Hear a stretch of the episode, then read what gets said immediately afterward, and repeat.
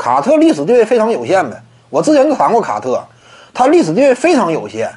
有些球迷一整就谈姚明入选名人堂啊啊，这是靠着什么场外名气，他不应该入。但是很多球迷一谈到卡特，你就说卡特还不能入名人堂啊啊！卡特入名堂名人堂是稳稳当当的，这就是双标嘛，对不对？什么叫双标？这是典型的双标。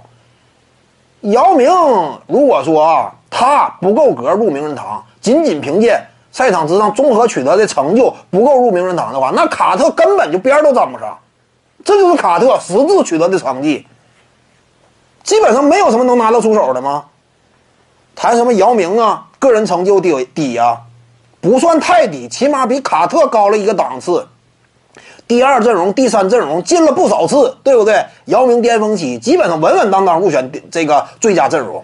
卡特呢，职业生涯一次二阵，一次三阵，多一次都没有。说白了，打了二十来年球，名头那么响，就最佳阵容就入选两次啊，而且一次二阵，一次三阵呢。这个层次，你不一看就明显吗？说白了，你要是就目前这个时代的角度衡量啊，就当下这些现役 NBA 球星这种层次的，基本上啊，如果说你不是特别年轻的话，三十好几了，仅仅就是这种基础荣誉层次，在目前这个联盟当中，不客气的讲，就是三流球星，一流二流你根本够不上，一流二流哪能这点小荣誉啊，对不对？那你就能够看到吗？卡特这样一种成绩吗？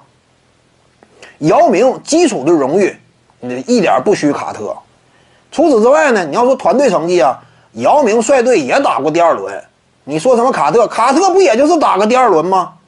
率领猛龙的时候也是经常被拿下。之后呢，加盟这个篮网队啊，在他没去之前，篮网队啊连续闯进总决赛。他去了之后呢？那也是首轮就被拿下嘛？我要是没记错，当年面对热火呀还是谁？所以说他跟随球队啊，达到过一定的高度，也就是在魔术那会儿。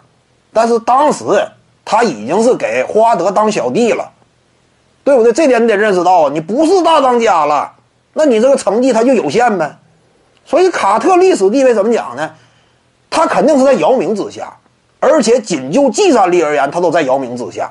你光年头长不行，有些观众一提他打了二十来年球，二十来年你光，对不对？这玩意儿比这玩意儿就是这样，你比历史地位，你光靠年头啊，那玩意儿能说明啥呢？你得有成绩才行啊。所以综合来讲，卡特历史地位是不高的。各位观众要是有兴趣呢，可以搜索徐静宇微信公众号，咱们一块聊体育，中南体育独到见解就是语说体育，欢迎各位光临指导。